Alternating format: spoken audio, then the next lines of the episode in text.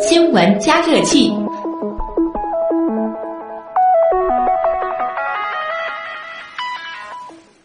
节日期间呢，相信很多朋友都会选择外出旅行，不管是国内游还是出境游啊。而现在呢，越来越多的人开始玩一种更自由的、更随性的旅行方式，那就是自驾游。而且现在啊，自驾游的范围不仅仅是周边游、国内游了，甚至很多朋友到国外也会借车来自驾。那么今天呢，我们就给大家带来一个比较详细的自驾游攻略啊。我们首先当然还是得来关心一下现在的交通状况，因为可能很多朋友现在已经在出行的路上了。那今天晚上其实会迎来国庆长假的第一波出行高峰，我们来连线一位记者，上海交通广播的小乐。小乐你好，哎，你好，各位听众大家好。嗯，能先给大家来介绍一下目前的这个道路情况吗？就包括出城的一些情况。嗯，好的。呃，今天其实从午后呢，我们一直在关心这个上海出城方向的几条高速公路。今天九月三十号，大家也是印象当中每年都是比较堵的一天。对。那么今天有一个特点，就午后啊，我们市中心的城市快速路，包括地面道路都出现了一个呃晚高峰提前的效应，而且提前的非常明显。嗯。在下午三点之前特别特别的堵，三点之后呢，一方面是由于外排限行的措施时间到来，还有一个呢，可能就是。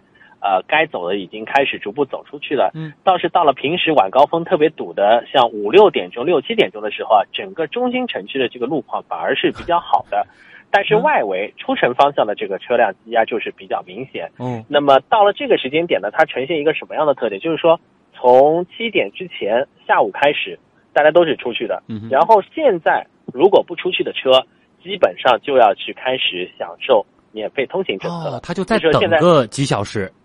对，这几个小时基本就是出去的车开始有一个就是缓慢减弱的一个过程，然后到待会儿十一点半之后，可能还会有一个就是免费通行的第一波高峰会出现。那么今天呢，但是现在可以看来，虽然说整个出城的这个车流量比下午开始逐步减少，嗯，但是由于下午有些地方它的堵车时间和堵车时呃这个。长度比较长，嗯，所以一直延续到现在，还会有一些一定的积压。有这么几个地方，好，一个是 G 二京沪高速公路的安亭出口，嗯，还有一个呢是出了上海之后啊，今天整个下午从苏州新区到无锡这一段是特别的堵。那么这里呢是有一个原因的，因为大家知道，呃，我们习惯说的这个沪宁高速啊，嗯。它其实是有两个名字，就 G 二、G 四十二，在上海这边是共线的。嗯它共线一直共到无锡之后呢，分开了，一条是往南京的，叫 G 四十二沪蓉高速；一条呢就是往北，就是往北京方向的，是 G 二京沪高速。那么由于两股高速的车流都是在上海到无锡这一段进行一个贡献，所以呢，苏州开始到无锡就出现了拥堵。然后过了无锡这个分开之后，就一条高速分为两条高速之后呢，这个车辆就缓解了，特别是往南京方向的就有所缓解。但是往北京方向呢，再往前就有一个瓶颈口，这就是我们的长江。现在从上海出去，这个苏州也好，无锡也好，要往江北方向走，每年的假日都会有一个非常拥堵的节点，就是江阴大桥、苏通大桥。嗯，今天下午这两座大桥拥堵的情况特别严重。呃，最长的时候一度呢，江阴大桥排队超过了十四公里，呃，苏通大桥排队呢是超过了二十四公里，特别的堵。那现在呢，情况略有好转。但是呢，我们也是预计，随着这个明天的这个免费通行日开始，嗯，应该来说会有持续几天的，就是由南向北，就是长江南往长江北方向的一个拥堵情况，依然会存在。所以呢，这也是提醒我们自驾走高速要前往该些区域方向的驾驶朋友注意。嗯，那么还有一个就是往江北方向，还有一个通道呢，就是走这个重启大桥。这个往年也挺堵的，好像。重启大桥其实是这样，重启大桥呢，它是相对于江阴大桥和松松大桥来说，是不是那么堵啊？但是问题是，我要前往重启大桥，我先得到崇明。但是大家知道，上海要去崇明这个地方又是堵，就是说每条道路都有它堵的一个地方，但是就是位置不一样而已。但是每条路都会它有堵的一个呃不一样的一个区域。嗯，所以呢，所以大家要提前做好准备。一个呢，就是多了解，通过我们媒体的这个广播也好，呃，包括一些。呃，手机的软件也好，先先期对一个这个自己要走的路线进行一个排摸，嗯，特别是要过长江的车，这是我们近几年来说特别希望大家能够注意的，也是堵得比较厉害的这几个几几个节点。那么总体来说啊，江苏方向的车要比浙江方向的车多。今天我们也是看了一个交警部门的一个统计，嗯，根据往年的这个国定假日的一个预测啊，整个出户的车流当中，有百分之近六十的车都是往江苏方向的，嗯，往浙江方向呢只有百分之三十三左右。这也是导致我们一直在 G 二京沪高速。还有 G 十五沈海高速公路出现一个拥堵情况比较严重的这样一个情况。那么今天下午呢，还有一个特点，就是说今天整个 G 二特别堵的时候，江苏交警在昆山，就是在没到苏州之前，他就进行了一个强制的分流。嗯，希望大家呢是通过呃昆山段的 S 五长江高速，一个是往北走转到沪宜高速，一个呢就是往南走走到沪长高速。那么如果说明天包括。呃，二号如果早高峰车流量特别集中的话，估计这个措施依然会实施。嗯，那么在这里呢，我们就提前提醒给我们的驾驶朋友，如果你是走京沪线的话，呃，一旦那边要分流的话，你不如在上海境内就提前先走到沪长高速，因为你开过去，它到昆山也是要把你绕行到这个沪长高速嘛。对，因为我们每次在做提醒的时候也说。吉尔京沪高速堵，建议大家走沪长。嗯，因为好多驾驶员朋友他说还可以啊，那确实，因为上海段的吉尔京沪高速车道特别宽，八车道，没错。你有时候是感觉不到堵，但是你过了出了上海之后你就堵了。那么这一次他你出了上海之后，他把你赶到沪长，那与其这样，我还不如在上海这个绕路还绕得挺厉害的，对，对。而且现在沪长上海呃交接的几个高速呢，应该是 G 幺五零幺绕城高速可以转过去的。还有是 G 十五沈海高速可以转过去，还有一个就是虹桥枢纽里面的一些高架，你通过 G 幺五之后呢，也能转到 S 二十六沪长高速。对，所以说大家这个分流的路径也是比较多，包括我们前两天通车的这个嘉闵高架的北段。那么如果你说我是在北面的人，你说我走 G 二十进，我走 S 二十六，我要更往南，那你现在多了一条选择，就是嘉闵高架，因为嘉闵高架已经通到 S 六沪强高速了。你通过这个高速公路路网，你可以快速到嘉闵高架，然后转到 S 二十六的沪长高速，这也是一个分流的一个新的路径。哎，听出来了，好像这个如果说大家是要去这个苏州、昆山之类的，小乐是挺推荐大家走沪长的。对。啊，所以说呢，就是整个一个江苏方向的流量比较高。那么，包括我现在实时的刚刚看了一眼这个呃最新的情况，我再补充一句，就是沈海高速除了我们前面说的这个苏通大桥过去比较困难，还有一个呢，就是今天由于这个江苏段太仓有限流，所以导致朱桥那个出口啊也是特别堵，到现在为止还是。红的，嗯，而且车辆排队在六公里以上，所以呢，这个情况我们预计在这个十二点免费通行之前，可能缓解的可能性不大。不大。那么再加上十二点到来，估计会有又一波车流会补充进去，所以呢，要给大家提前做个提醒了。啊。那么浙江方向呢，如果说 G 六零沪昆高速比较堵的话呢，我们依然是建议大家由 S 三十二申嘉湖高速公路来进行一个分流，包括你像嘉兴啊、湖州啊。这个 S 三十二它名字申嘉湖嘛，顾名思义，从上海经过嘉兴，它是到湖州了。嗯，那么在这几个主要的城市，包括这几个主要城市沿线的这个驾驶员朋友，其实我们还是比较推荐大家走申嘉湖。最后呢，给大家有一个提醒，嗯，就是说，呃，大家知道我们上海高速，呃，上海的高速出去之后，有一些是 G 打头的，有一些是 S 打头的。对，那么是这么分的，G 打头呢是国家高速，那么这个高速呢，你认准它的号码之后呢，你不用担心出上海依然这个号码是不变的。就是我吉二京沪高速，我离开上海依然是叫吉二京沪高速，它不会变。顺着开就是。但是像如果是 S 打头呢，它是省内高速，那么也就是说你要区分它上海和出上海之后，即便是同一条高速，但是它的名字会变。我们举个例子，我前面说，呃，走杭州的这个申嘉湖高速 S 三十二，对，你在上海是叫 S 三十二，但是你出了上海之后，到了这个浙江省境内呢，它就变成了 S 十二。哦。啊，还有一个就是我们前面说，就是沪长高速不是推荐大家绕行的吗？对，在上海境内叫 S 二六，但是它到了江苏境内之后呢，它就变成了 S 三十八。哦，开着开着，哎，觉得这个数字变了，不用担心，对吧？对，所以有时候就是要包括我自己在，就是引导大家这个呃分流的时候，要也是这么给大家提醒，就是我出上海的时候呢，我可能是以上海的这个高速公路路名来告诉大家，然后有时候比如说上海的车。我国庆节已经开出去了，对。那我七号，比如说回来，回来有时候，比如说你遇到堵车了，那么这这个时候我们交通，呃，我们在提供我拨路况的时候呢，我可能就会告诉你，你分流走沪长高速之之后呢，我就不会说 S 二六沪长了，我就会告诉你走 S 三十八沪长。那么大家别认为 S 三十八沪长是另外一个高速，其实就是这个。我之所以报 S 三十八呢，是让你在江苏段能够准确的找到江苏的对应的这个号码。因为如果我还是说 S 二十六的话，我估计你在江苏可能会找不到这条高速。嗯，很温馨的一个提醒啊。那小乐就是按照往年的这个国庆期间的出行情况，可能到第几天出城方向会稍微好一些呢？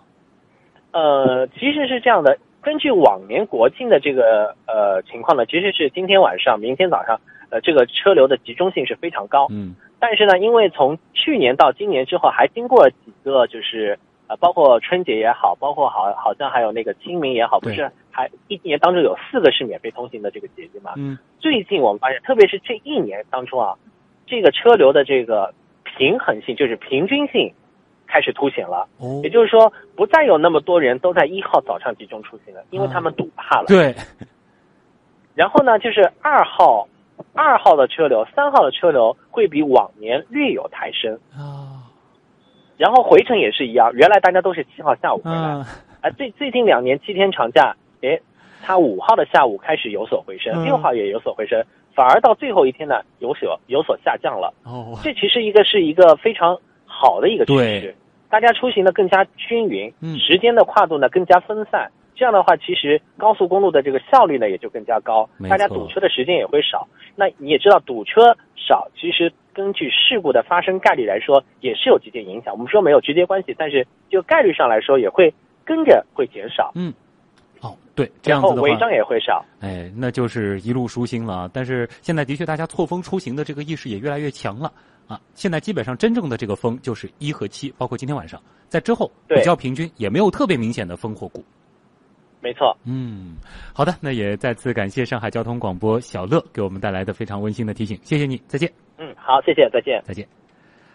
好了，这里是东莞新闻台正在为您直播当中的新闻实验室啊，了解完了周边游的这个自驾情况，稍后带来咱们出境自驾游的攻略。十月金秋，电波盛会，中国广播创新融合发布盛典领衔，东方畅想探路阿基米德论坛星期广播音乐会，联动九州百戏，少儿广播合唱团六十周年唱响天籁。感谢独家冠名品牌徐鸿飞小鲜蛋，感谢纽诗兰牧场唯一指定乳制品。用耳倾听，用心倾诉。二零一六上海广播节。欢迎回来，东广新闻台新闻实验室，我是旭东。刚才说完了周边自驾的情况，再来说说。出境自驾游啊，其实各个国家和地区的交通规则都不太一样，在不同的地方驾驶车辆，对于很多人来说呢，诶，如果是头一次的话，肯定会紧张或者心里没底。不妨呢，我们也来提前预演一下。其实我的另外一档节目《极客秀》当中，曾经就请到过一位自驾达人，他曾经完成了一次横跨欧亚大陆两端的长途自驾，中国到英国，途经呢是十多个国家啊。这一路都有哪些心得体会？不同国家的交通规则，我们又该如何去适应呢？我们来听听自驾达人沈凌峰他的好建议。我觉得，其实如果说咱们认认真真的阅读过交通规则，可能出去的时候你就不会感到很困惑。我们感到困惑的时候，是因为我们呃有一些交通习惯和人家的习惯相比有一定的差距。咱们举个例子啊，在一些小路上，你经常能看到一个停，嗯，一块牌子停，有几个人能做到无车也要停？哦，这个其实是要在欧美。看到停或者一个特殊的一个标记，你是没车也要停，一二三，然后再动。如果没车有停，你直接走，警察逮住你就是罚。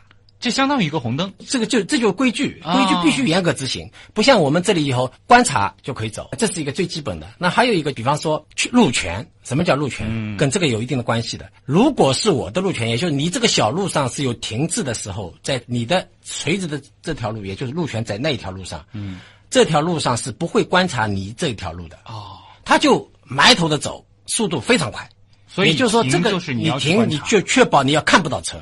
如果你能够看到那车来的话，对方车是不会减速的，直接开过来。也就是说，事故完全对，也就是说，所以它的速度也非常快。所以你在国外开车的时候，如果你不遵守这个习惯的话，要么可能被人鄙视了，嗯，啊，要么可能导致事故了。对，是这样子。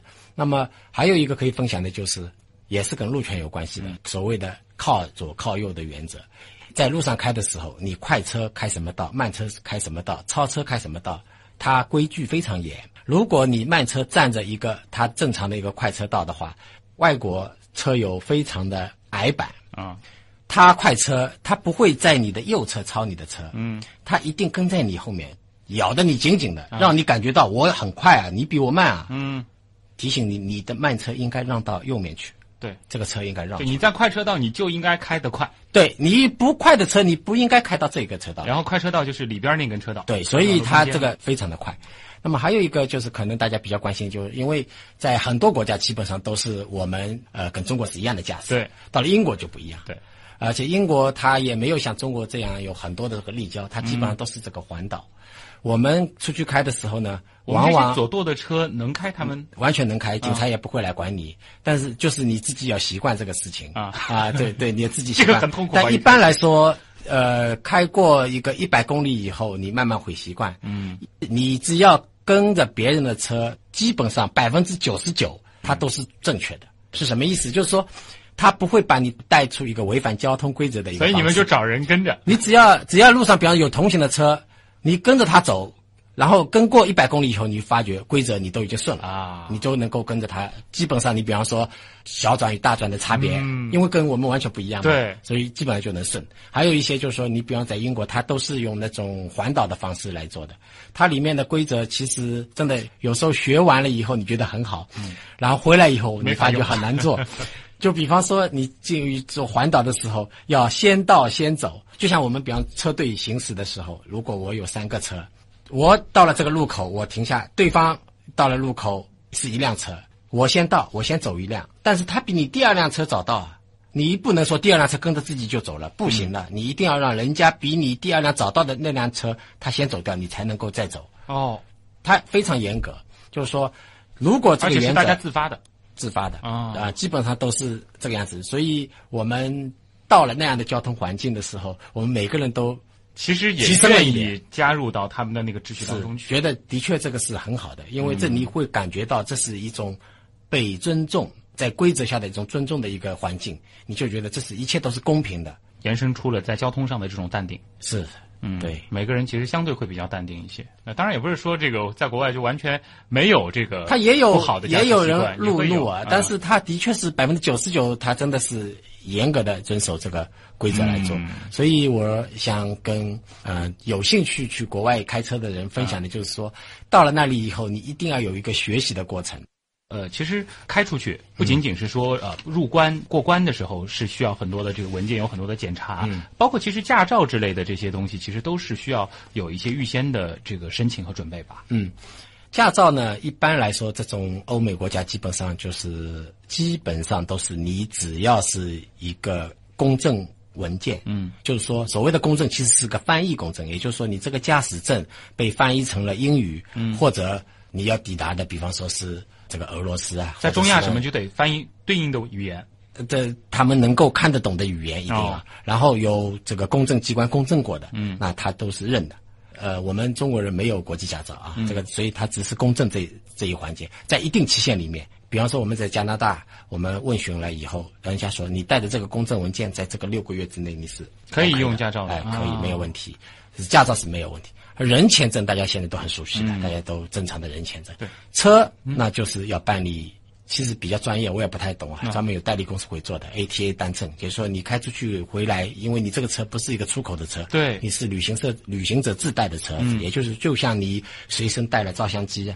随身带了贵重设备一样，你要等于是要有个申报过程，然后要回来还是要对你这车得回来的对对对啊，是就是这个人车，然后加上签证。对，还有一个，当然你的车在国外，你可能也必须有他当地的强制险。嗯啊、你进到一个国家，基本上我们开车去英国的路上，国家的海关口它都有可以去买这个保险，车子的保险，确确保你这个车是符合当地保险。也就是说，你这个车你有行驶证的公证，当地的保险，再加上你公证的驾驶证，你就 OK 了。那么一路那么长的一个距离，总不可能这个一点小毛小病车都没出过吧？呃，一般来说，这种车，呃，我们开的车相对来说不会非常老旧的车。啊如果你车子已经十年以上，什么这种车可能是比较容易出事的。如果是在五六年以下，这种车子一般不大容易出事。但是我们也会备一些常用的这个呃或者易坏的这种件。像你比方说像变速箱和发动机这种坏，我们肯定也无法带这种东西。我这个只能列为不可抗力。